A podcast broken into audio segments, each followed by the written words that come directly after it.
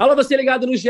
Globo, alô, você ligado no GE Fluminense, está entrando no ar mais um podcast da torcida tricolor, podcast GE Fluminense, edição 212. Eu sou Edgar Marcel de Sá e hoje é dia de classificação. O Fluminense avançou às oitavas de final da Copa do Brasil, venceu o Vila Nova por 2 a 0 no Serra Dourada.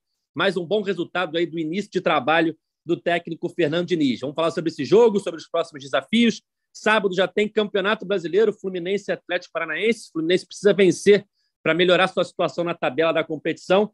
Vamos falar sobre isso e muito mais. Já chamo ele, que está de volta. O comentarista preferido da torcida tricolor saiu do chinelinho. Cauê Rademacher. É, Edgar, eu, não, eu, eu deixei muito tempo solto isso aqui na mão de vocês. E era um tal de elogiar o Wellington para cá, elogiar o Wellington para lá. Aí eu já vou começar lançando uma pergunta. Eu queria saber qual seria a reação dos torcedores e de vocês da imprensa se o Abel Braga, pós-jogo, após o sufoco que foi o primeiro tempo, o desastre que foi o primeiro tempo contra o Vila Nova, se o Abel Braga elogiasse o Wellington, dizendo que fez um partidaço, que não tem como sair do time. Queria saber como vocês da imprensa reagiriam. Eu vou deixar essa pergunta para Gabriel Amaral, a voz da torcida tricolor, que estava no Serra Dourada, estava na coletiva de Diniz, eu não sei se ele falou exatamente isso, não, mas, Gabriel, tudo bem? Tudo muito bem, né? Gravando diretamente do aeroporto de Goiânia. É... Eu, eu, só queria saber, na verdade, o Cauê, antes de mais nada, é... para provar como as pessoas são. É, elas, elas não, não gostam da verdade, né? elas omitem a verdade. Eu gostaria muito de saber cadê as pessoas, não vejo ninguém aqui nesse momento, que me chamavam de pé frio acreditem, tinha pessoas que faziam esse tipo de coisa. Não, não sei, você que pode estar ouvindo agora, enfim. É, é, é, a gente vai para Curitiba é vitória com o Atlético Paranaense Arena da Baixada. A gente vem para Goiânia vitória. Vai, vai contra o Palmeiras lá no Allianz. Ah, nunca conquistou um ponto. Toma, ponto. Daí o empate. Enfim, a gente. Eu, tô, eu, eu agora não vou viajar mais né, nos próximos meses. Eu estou preocupado com o desempenho do Fluminense sem a minha presença. É, ô, Cauê, mas aí a sua pergunta respondendo, eu vou responder com um abraço aqui para os tricolores é, daqui de Goiânia, de Anápolis, enfim, da, das cidades aqui ao lado, Brasília, é, que gritaram o nome de Wellington. Então, eu vi. Assim, então, então, assim, eu não sei o que, que muito bem eu posso responder, porque a, a galera foi contra a sua opinião aí, pelo visto, né? Teve um é, nome gritado o, no, no Serra Dourada. O torcedor é um apaixonado, né? O torcedor, ele, ele é soberano, já diria Abel Braga. Fiz uma brincadeira aqui, porque o, o, o Edgar teceu elogios, mas eu, eu discordo, assim, de algumas coisas que o Diniz falou em relação a isso, que não tinha como tirar o Wellington do time depois da grande partida que fez contra o Palmeiras. Eu não vi essa grande partida, assim, não jogou mal, mas também não vi um partidaço. E eu acho ele muito lento na, na marcação, no um contra um, ele é driblado com muita facilidade. E acho muito ruim ele do lado do André, como foi no ano passado o Marcão. Se eu não me engano, era o Marcão, insistiu algumas vezes nessa escalação dos dois juntos. Eu acho que o André piora muito. O primeiro tempo do André contra o Vila Nova achei muito ruim. E mas o Diniz gostou, pode ser a preparação para quando entrar o Felipe Melo no time, jogar Felipe Melo com o André. Mas foi mais uma brincadeira aqui com, com o Edgar do que qualquer outra coisa, apesar de não concordar tanto aí com, com o que o Diniz disse a respeito, mas o Wellington, como eu falei, o Edgar falou comigo durante o jogo, era o menor dos problemas do Fluminense, né? Naquele primeiro tempo pavoroso contra o Vila Nova, que levou uma pressão absurda, mas o time melhorou no segundo tempo e, e controlou o jogo. É, vamos falar sobre essa vitória, então. Fluminense 2 a 0 no Vila Nova, classificado às oitavas de final da Copa do Brasil. Um primeiro tempo muito ruim, como o Cauê já, já falou, né? O Fluminense fez o primeiro gol com o Cano logo no início, uma jogadinha de escanteio, um desvio do Nino e o Cano na segunda trave abriu o placar. Mas depois disso o Fluminense recuou demais é, num dia que muitos jogadores estavam abaixo, assim, tecnicamente, errando muitos passes, errando domínios. O gramado, vamos falar a verdade, também não ajudou muito, né? Muito ruim o gramado do Serra Dourada. Provavelmente nesse período aí fechado, né? Não teve a, é, o cuidado necessário, então o gramado prejudicou muito a partida, mas os jogadores do Fluminense, principalmente no primeiro tempo, erraram demais. Então foi uma atuação muito ruim, o Fluminense sofreu uma pressão. O Vila Nova só não empatou o jogo no primeiro tempo por sorte do Fluminense, por um acaso, porque teve mais de uma chance assim clara, bola passando em cima por da falta linha. de qualidade também, né? Assim, Também, o Ralf gente... perdendo um gol de cabeça inacreditável. É... E aí, no segundo tempo, o Fluminense cresce de produção, volta a jogar futebol, faz o 2 a 0 num, num golaço, assim, numa jogada muito bem trabalhada do Natan, com o Iago, com o Pineda e o Luiz Henrique finalizando de cabeça para fazer 2 a 0 e depois dali acabou o jogo. Né? Não teve mais jogo, é... o Vila Nova não conseguia atacar, o Fluminense é... administrou o resultado e se classificou 2 a 0 vitória tricolor na Copa do Brasil.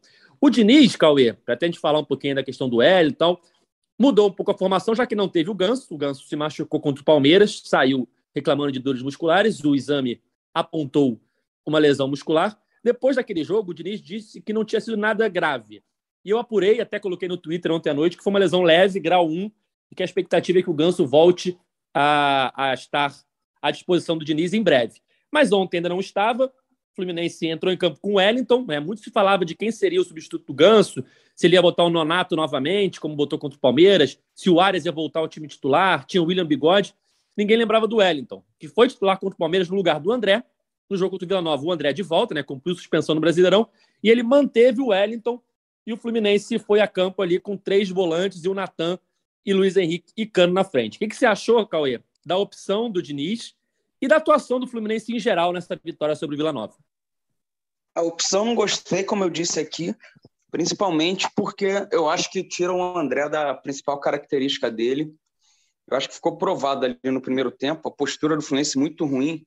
O Fluminense não conseguia sair de trás, né? O Gabriel estava no estádio, consegue enxergar melhor isso. O Fluminense fez o gol, foi recuando, recuando e tomou uma pressão inacreditável de um time que está é, meio de tabela na Série B, sabe?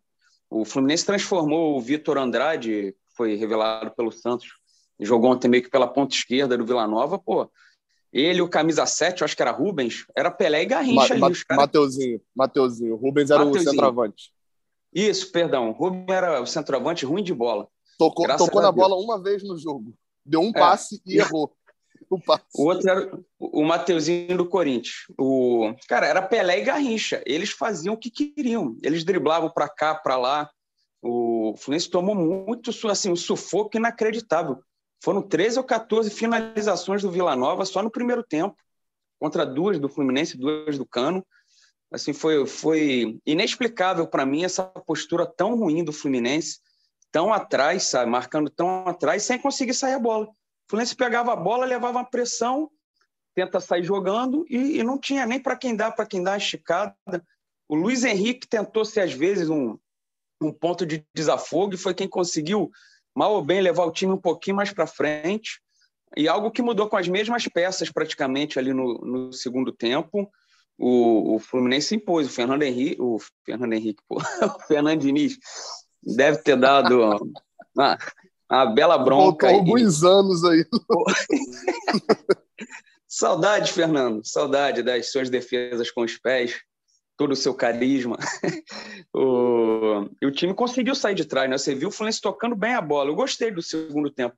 Vi muita gente reclamando também, mas não sei se eu fiquei tão apavorado com o primeiro tempo, que eu achei bom o segundo, porque o Fluminense pelo menos se impôs, controlou o jogo, criou algumas chances. O, o Cano perde uma chance boa, mais para o fim o Caio Paulista podia chutar, tentou fazer um golaço, perde outra chance. E chegou ao gol numa bela jogada ali, um cruzamento bom do Pineda. O Pineda contra o Palmeiras já tinha tido um lance bem parecido, né? Uma escapada daquela ali que ele rolou meio forte, o Luiz Henrique perdeu. Mas o Fluminense encontrou soluções. O Natan provando que pode ser muito útil. Eu acho que o principal ponto até agora do Diniz é, essa recuperação do Natan, Natan mostrando que, que, pode ser útil, que torna ainda inexplicável para mim as pouquíssimas chances que ele teve com, com o Abel. Bom, foi a terceira partida do Fluminense sob o comando de Fernando Diniz. Ele vence o Júnior Barranquilla naquela primeira, na sua estreia, né? Ali pela Copa Sul-Americana, um jogo que o Fluminense tinha que vencer a todo custo para se manter vivo na competição. Depois ele enfrenta o Palmeiras fora de casa, num adversário que o Fluminense tem tido muita dificuldade jogando longe do Rio e consegue um empate. E agora a vitória sobre o Vila Nova, 2 a 0 e classificação na Copa do Brasil. Gabriel, você que estava lá no estádio, suas impressões sobre o jogo e sobre esse início de trabalho do Diniz, né, que vem sendo muito positivo. A gente conversava antes da estreia que ele podia já estar tá aí uma semana depois da sua primeira partida numa situação complicada, talvez eliminado da, da Sul-Americana, perdendo para o Palmeiras, poderia estar na zona do rebaixamento. Enfim, depois de três jogos, um bom início de trabalho, né? É, ele desarmou as três bombas, né? Eu brinquei no, no último podcast que ele tinha três bombas para desarmar, ele desarmou as três. É, talvez a que ficou mais ferimentos ali leves, né? Que explodiu, ele não conseguiu desarmar 100%, foi essa do, do jogo contra o Vila Nova. É, eu concordo ali com a visão do Cauê sobre o primeiro e segundo tempo. De fato, assim, cara, é inacreditável o primeiro tempo. O Fluminense jogou no campo dele o tempo inteiro. É, é, falou que transformou em Pelé e Garrincha, transformou o Vila Nova no, no, Palmeiras. Foi o mesmo roteiro ali do jogo contra o Palmeiras. Só que isso é aceitável contra o Palmeiras. Né? O Fluminense não vai lá dentro do estádio deles e jogar, enfim, se impondo, enfim, impondo o seu jeito de jogar. Não é a melhor forma de pontuar lá dentro. Agora, contra o Vila Nova, não podia ter sido dessa forma. Eu só vou discordar do Cauê aí dentro da visão, e, e eu até eu perguntei sobre isso a, a Diniz ali, essa resposta dele sobre o Wellington, né? E ele, foi quando ele falou um pouco do jogo.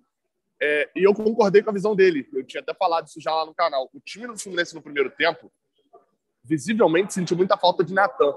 É, foi, foi um, um, determinado momento de. Assim, na verdade, sentiu falta de Ganso, porque o Ganso não é o reserva de Natan.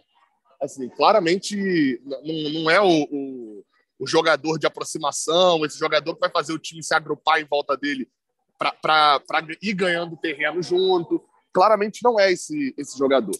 É, daí, só qual que é a diferença que a gente foi vendo ao longo da partida? É, o que a gente viu contra o Palmeiras. Era um time bem espaçado, um time que faltava muita aproximação para tocar a bola, e eu via menos o problema em relação ao Wellington e André, e muito mais o problema em relação à, à, à falta desse jogador de aproximação ali na frente. Que no primeiro jogo contra o Júnior, esse jogador foi o William Bigode, por exemplo. É, que não foi bem tecnicamente, mas a, a, a posição, o, o, jogador ali é importante, né? É, dentro desse esquema de querer ter a bola. O Wellington e André, é, eu vi uma diferença, o Cauê, ali. Não sei se às vezes pela televisão dá para ver isso, né? Às vezes a gente não consegue perceber 100%. Que diferente do que eu vi lá contra o Bahia, lá na Fonte Nova, eu acho que contra o Atlético Mineiro também, eu acho que jogam os dois juntos. Não, não sei agora se eu estou exatamente certo. Ceará, aqui. eu acho que também jogaram. Ceará? Pode ter sido Ceará, também. Ano passado. É, é... Quase certeza, eu lembro, cara eu lembro muito do jogo contra o Bahia, na Fonte Nova. Acho que contra o Bahia, na Fonte Nova, acho que foi o, o que mais me pegou. Isso, é, eu vi um posicionamento bem diferente assim, entre esses dois. Entre o Wellington e o André é, contra o Vila Nova e, e, lá contra o Bahia. Eles... Contra o Bahia, no ano passado, a forma como o Marcão utilizou, acho que até a Bel utilizou em algum momento isso também, o Wellington voltava muito. O Wellington era o cara que vinha fazer a saída de três, ele era o primeiro volante. E o segundo volante era o André. André jogava na posição que era do Iago Felipe, enfim. É, é, ele, ele jogava de fato um pouco mais, Isso. às vezes, até de costas para a defesa. E ontem não foi assim. Contra o Vila, eles jogavam ao lado, um ao lado do outro. O Wellington caindo um pouco mais pela esquerda, o André pela direita, aí às vezes revezavam. Eles estavam assim, paralelos mesmo. Aí às vezes um vinha fazer a saída. E isso, eu até vi muita gente falando sobre. É, é, até acho que o Edgar falou na abertura, né? Uma possível encaixe do Felipe Melo no time. Só que tem que lembrar que isso só aconteceu. O Wellington foi o reserva de Paulo Henrique Ganso. Então, então esse encaixe para o Felipe Melo, ele não pode ser, ser, Felipe Melo não pode ser encaixado no time titular sem Paulo Henrique Ganso. Né? É, talvez, eu, eu acho que o Diniz ele, ele foi ali para um lado meio meritocrata né, nessa escolha que para mim não foi a ideal para o jogo que se apresentou. Ele ganhou até um pouco mais ali na saída de bola, mas ele ficou sem esse desafogo.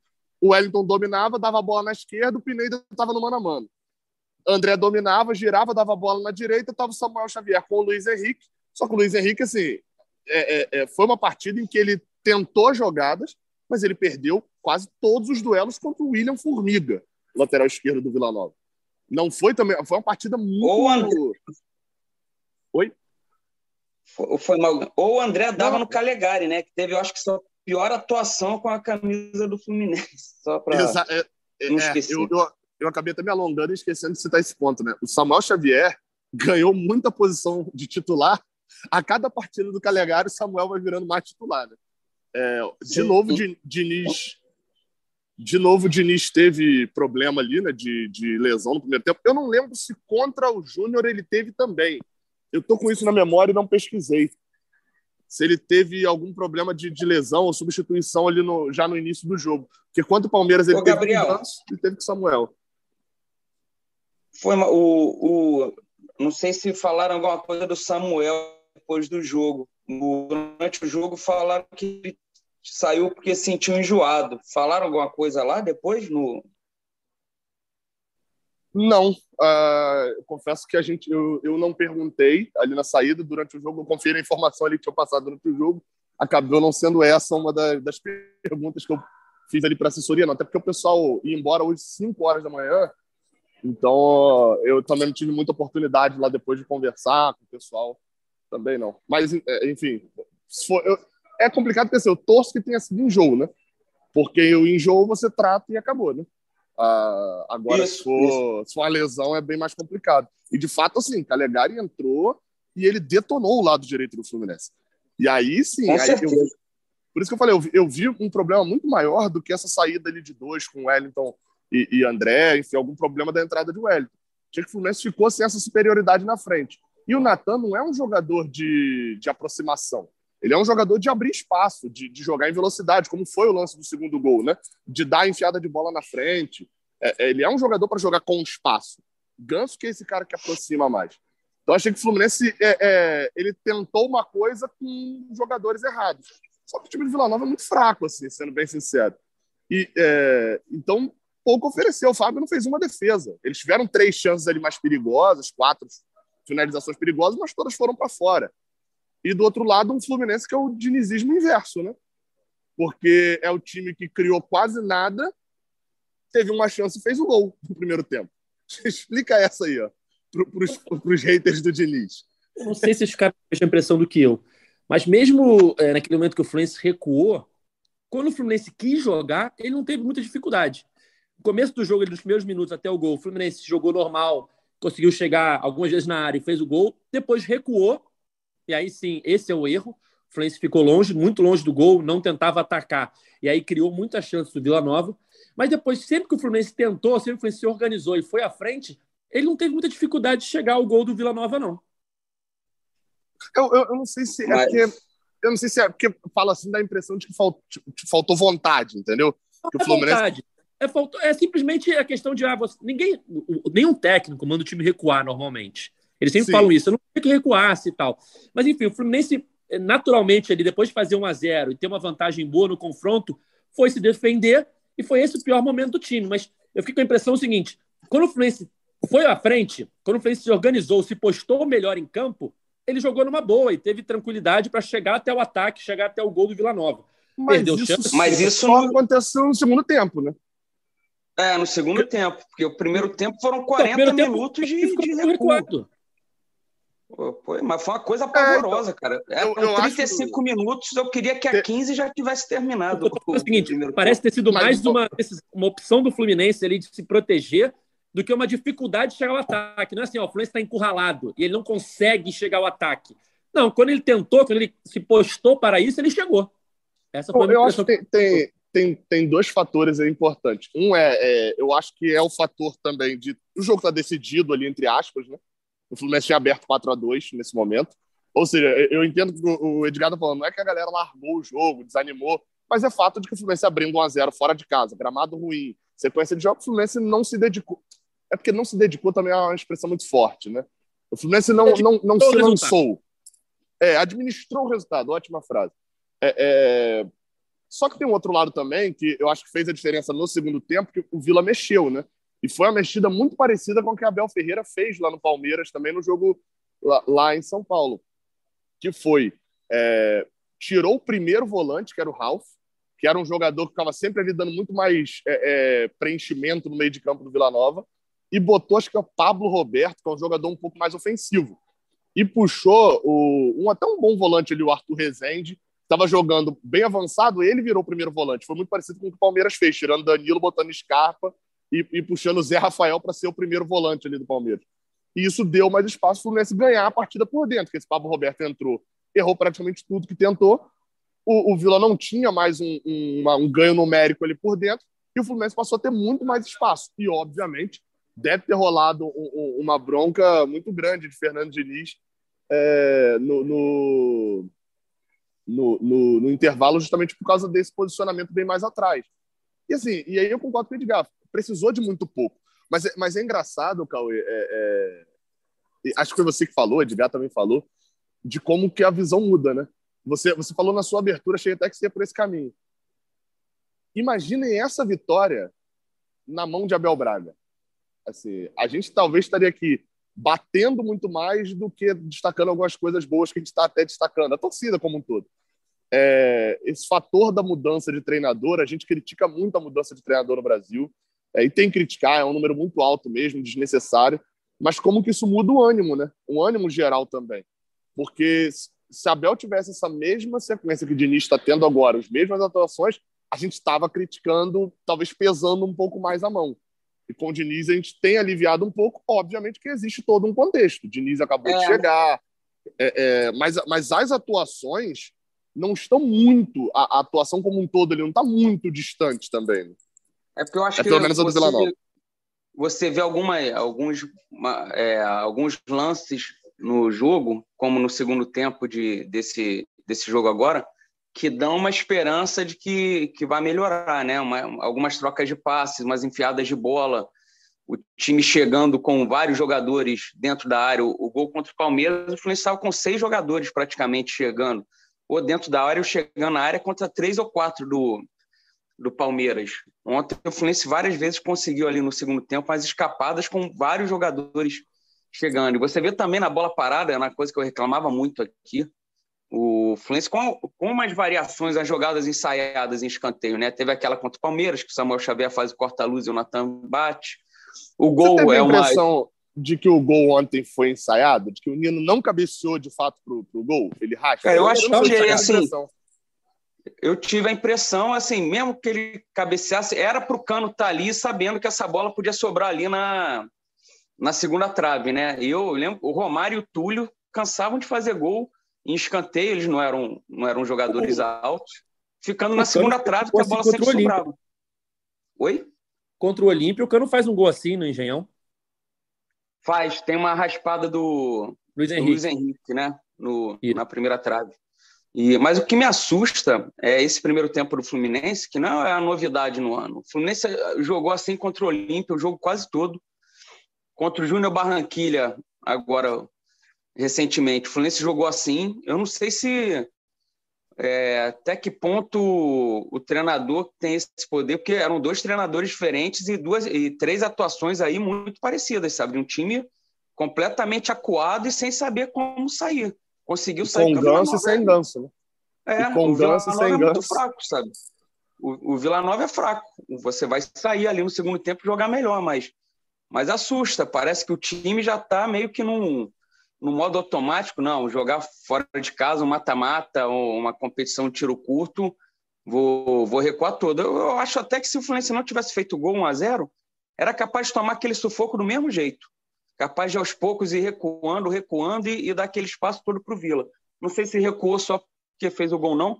Tendo esses jogos aí contra o Olímpia e o Júnior Barranquilha de exemplo. Eu, eu, vou só concordar com o ponto que você falou, Cauê, de fato, de, de a gente ver essas, essas diferençazinhas, que é um exemplo até que você mesmo citou. O gol, eu não tinha pensado nisso. O gol contra o Vila Nova aconteceu contra o Palmeiras. Só que o cruzamento do Pineda veio, o Everton fecha muito melhor do que o goleiro do, do, do Vila Nova, né? O Jorge, né?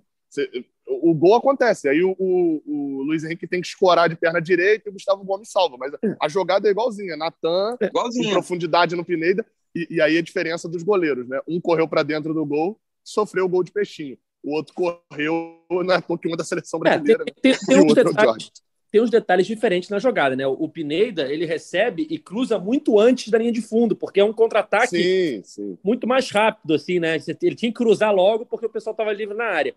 O, o ah, no, no, no, gol de ontem, o Iago passa, toca e o Pineda vai até a linha de fundo, porque é uma outra construção de jogada, cruza para trás, o Luiz Henrique está chegando, enfim tem uns detalhezinhos diferentes até na atuação do goleiro. Mas assim. o conceito, o conceito é, é, é, é muito é parecido. Assim. Eu tô falando da questão do goleiro, né? Que um fez ah, isso, outro fez aquilo. Não, não, é claro. É, é, meio, meio, diferente é, a jogada, assim, tem uns detalhes diferentes. E a gente falava sobre é, como esses resultados, se fossem na mão do Abel, seria uma impressão, na mão do Diniz já tem um novo contexto, uma mudança e tal.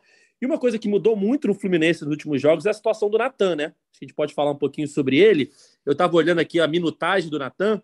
Nesses últimos três jogos sob o comando do Fernando Diniz, o Natan tem praticamente a mesma minutagem do que nos últimos 19 jogos anteriores à chegada do Diniz. Então ele está sendo um jogador muito mais utilizado, um jogador muito mais importante. A gente falava no último podcast sobre a questão da confiança dele, ele vai ganhando confiança, ganhando ritmo de jogo. Eu acho que ontem a jogada do segundo gol, que ele faz uma linda, é, um lindo lance ali no meio-campo, clareia a jogada e acha o Iago em profundidade, acho que pode contribuir, Cauê, para esse crescimento cada vez maior dele, né? Também acho. Eu, eu já falei aqui, eu sempre gostei do, do Natan. Esses dois anos aí de Atlético Mineiro, um sendo titular, o outro meio que um décimo segundo jogador. Sempre foi, sempre achei ele bastante útil, sabe, no meio campo para fazer o, o, time jogar. Ele pode vir atrás, buscar bola, aparece na frente, tem um bom passe. É lógico, é um jogador totalmente diferente do Ganso, como o Gabriel falou, mas eu acho que é um cara bastante útil e eu não consigo entender assim o que aconteceu para ele ter tido tão poucas chances. Ontem ele apareceu bem nesse lance do gol. Antes ele já tinha recebido um bolão do André, entrado na área, levantou a cabeça, rolou atrás para o Cano. O Cano perdeu a chance antes do Fluminense fazer 2 a 0 Então, jogador que vem melhorando, vem jogando esses dois jogos, eu gostei dele. sentiu até cãibra ali no fim do jogo, né? É, levou até o fim, mas você via que ele estava sentindo câimbra. Então, é um cara que vai ser muito útil ainda é, na mão do Fernando Diniz. O Cauê, reforça aquele ponto do Diniz recuperador de jogadores, né? É, enfim, a primeira passagem dele foi muito marcada por isso. Todo mundo lembra é, é, muito da recuperação que ele fez de alguns jogadores. O problema dele era mais tático do que do que nesse sentido. Nesse sentido, acho que até mesmo os antidinizistas concordavam né, nisso com ele. E ele tem alguns desses ao longo da carreira. No Fluminense, me parece, e até mesmo o, o Cauê e Edgar, acho que até a escalação do Wellington passa muito por isso. Assim, a gente no final ali tava, não tinha uma zona mista, né, exatamente, mas a gente estava ali perto do ônibus, esperando, porque enfim, o, o Cano ia passar para poder falar com a galera, mas o Cano tinha ido pro, pro antidoping.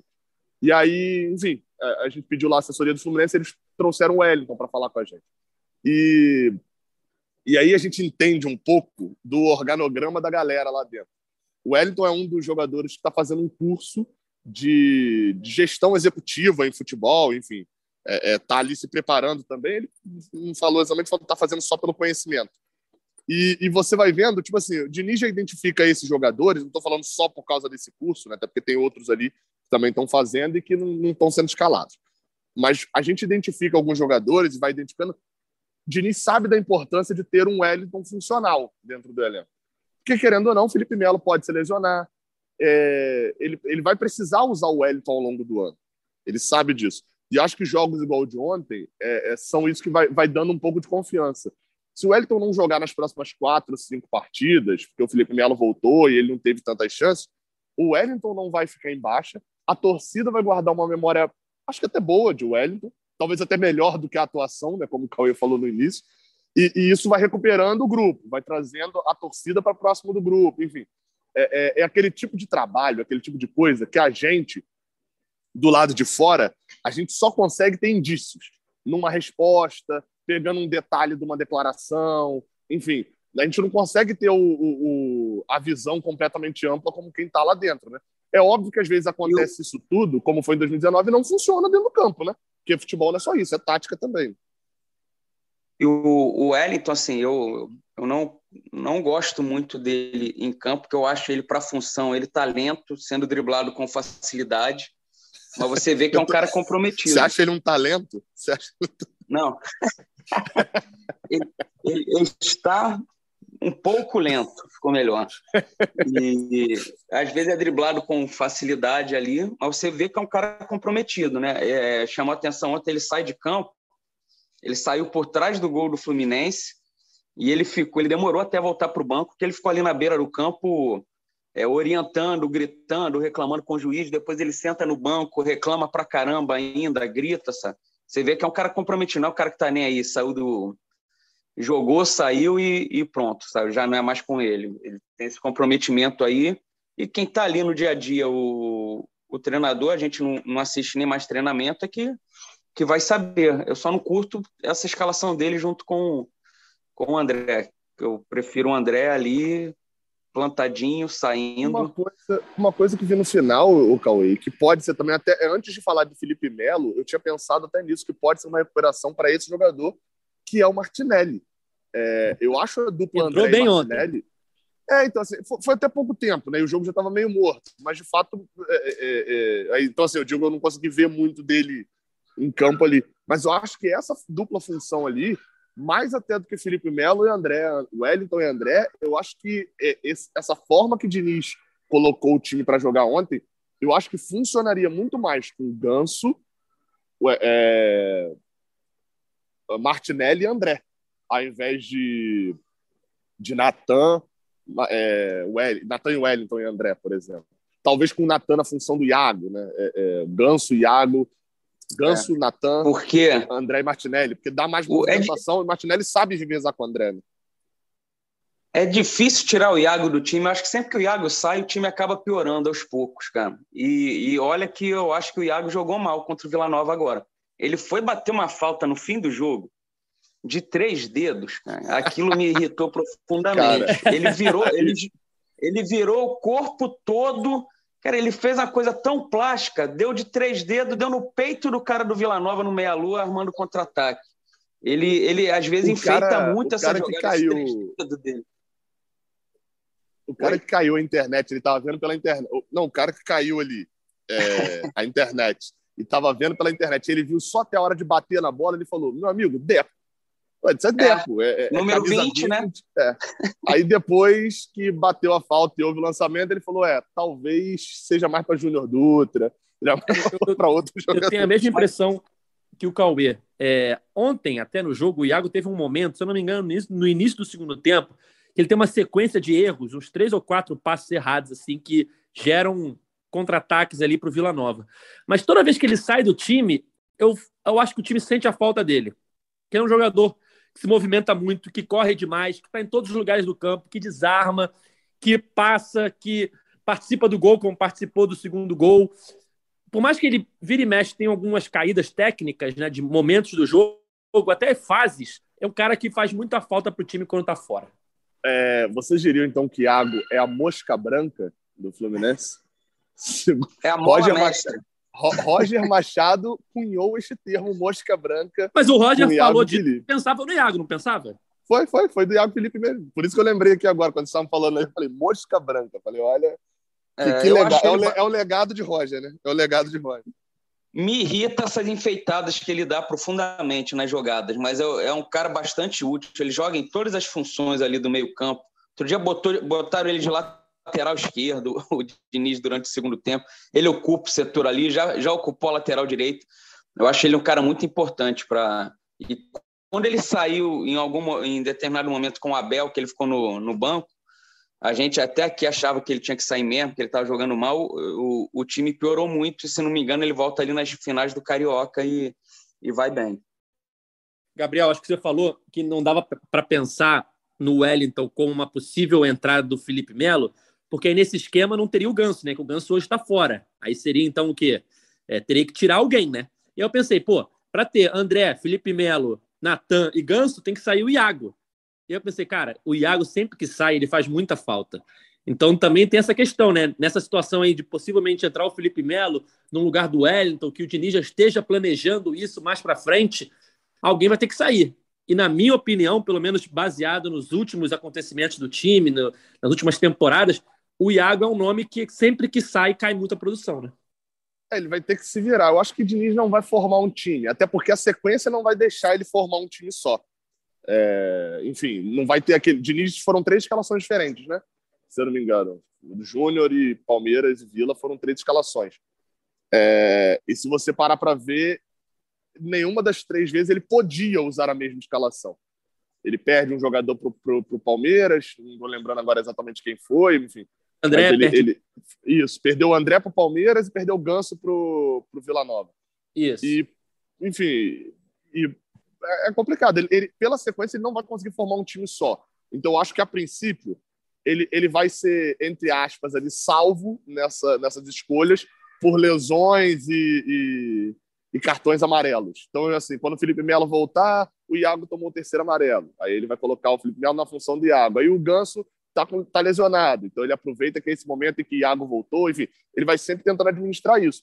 Agora, com todo mundo em campo, não sei o que Diniz vai escolher, sendo bem sincero. Porque, querendo ou não, ainda tem um John Arias e é, as mudanças que a gente falou para o bem com o Natan, a gente sabe que mudanças também acontecem para o mal. John Arias vinha como um dos principais jogadores do Fluminense na temporada, não vinha num grande momento, é bem verdade, ali já na reta final de Abel, mas era um dos principais jogadores da temporada, enfim, começou como quase última opção e já era titular.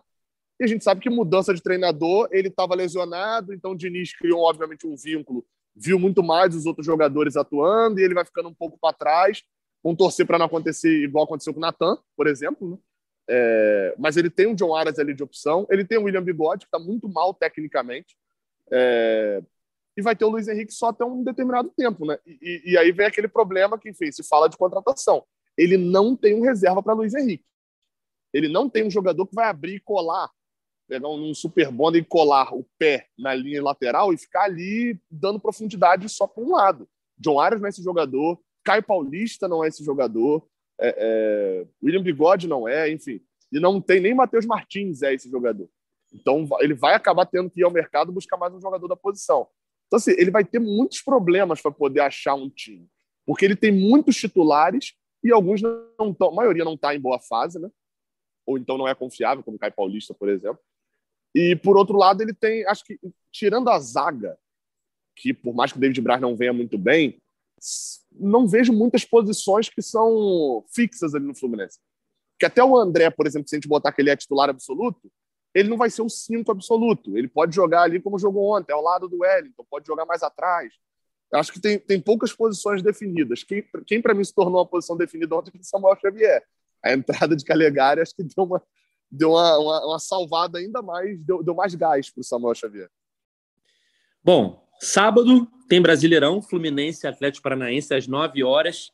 Em Volta Redonda, Maracanã passa por mais um tratamento do gramado e o Fluminense vai à volta redonda receber o Atlético Paranaense e tem que vencer, né, Cauê? Porque se o Diniz começou bem, mantendo o Fluminense vivo na Sul-Americana, classificando ele na Copa do Brasil, conseguindo um empate contra o Palmeiras fora de casa, que é um resultado que nos últimos anos o Fluminense só perdia, precisa vencer em casa para se afastar da zona do rebaixamento, né? Sim, porque se perder, entra na zona do rebaixamento, e mesmo estando muito no começo do, do campeonato, para você sair dali, começa a ficar aquela pressão, aí você demora a ganhar jogo, a pontuar. Tem que ganhar. O Atlético Paranaense mudou de treinador agora, o Filipão, mas não, não atravessa um bom momento também.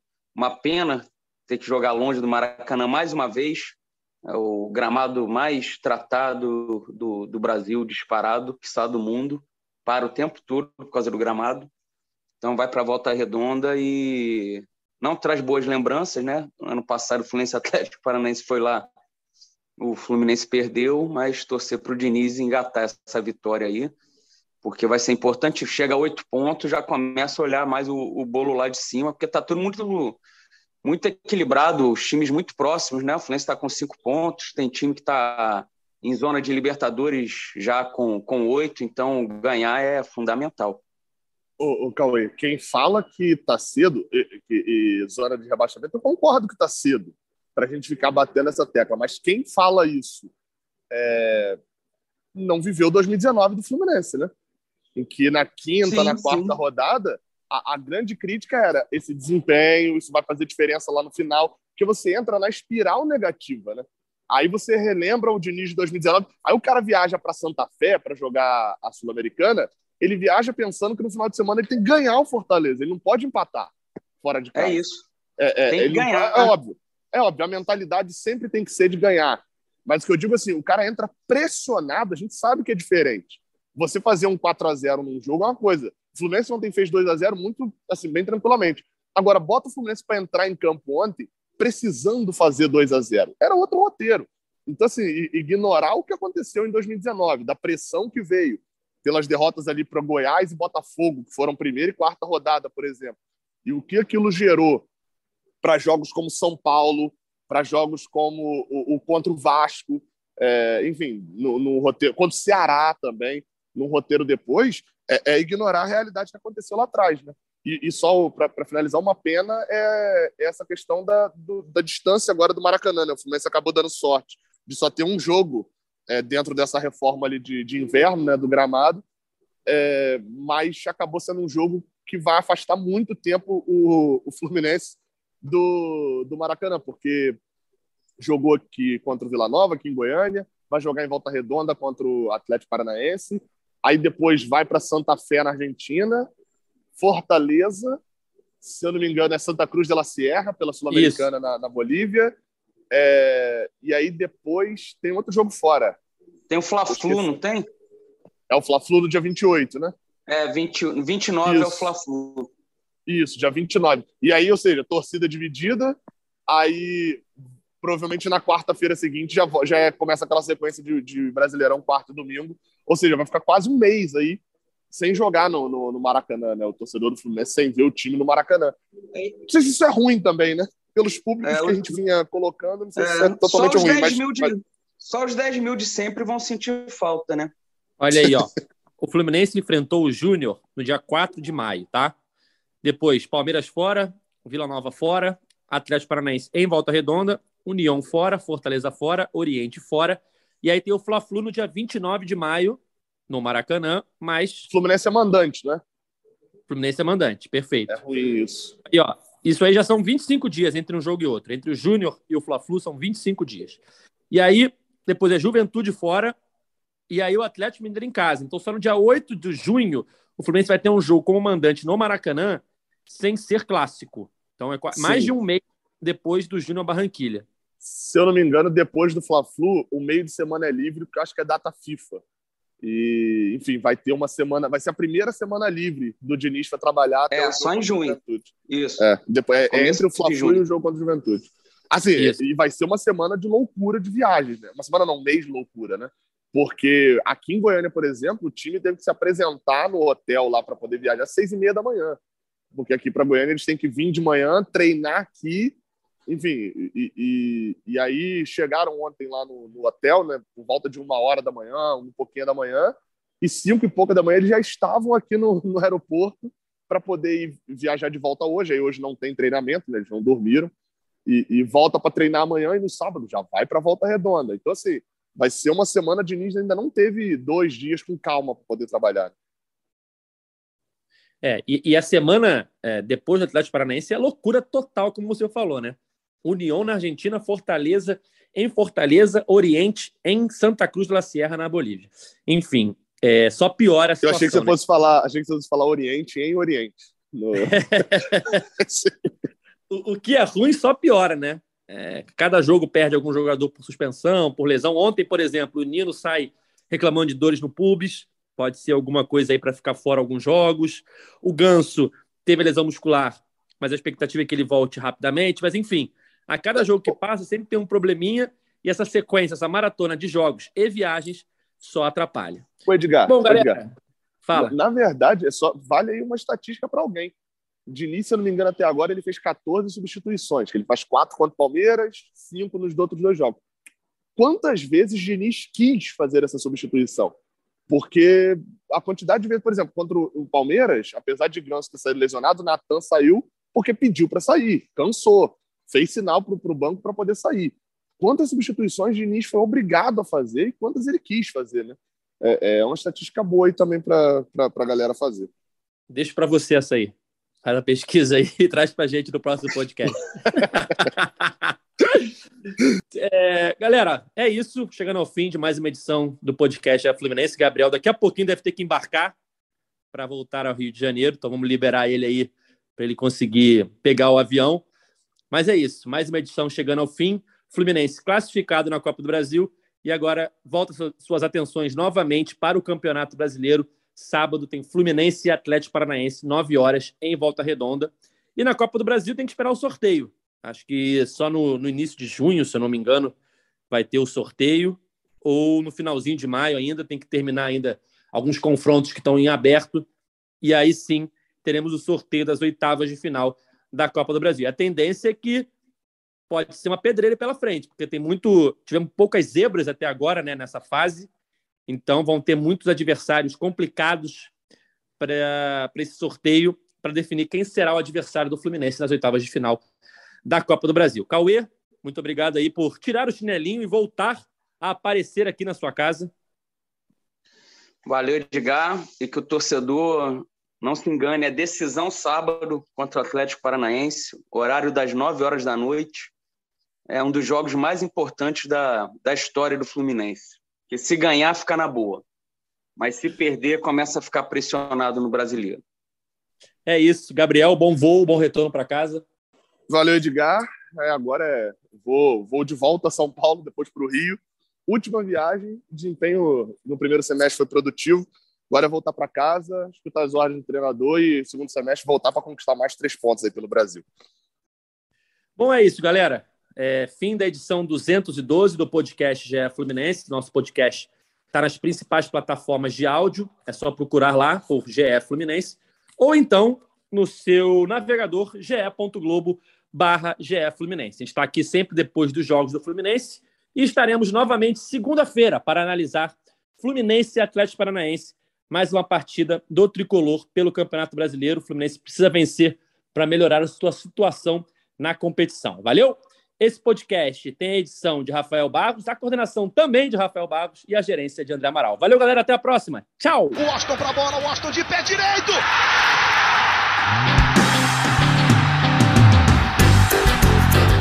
É o GE Fluminense.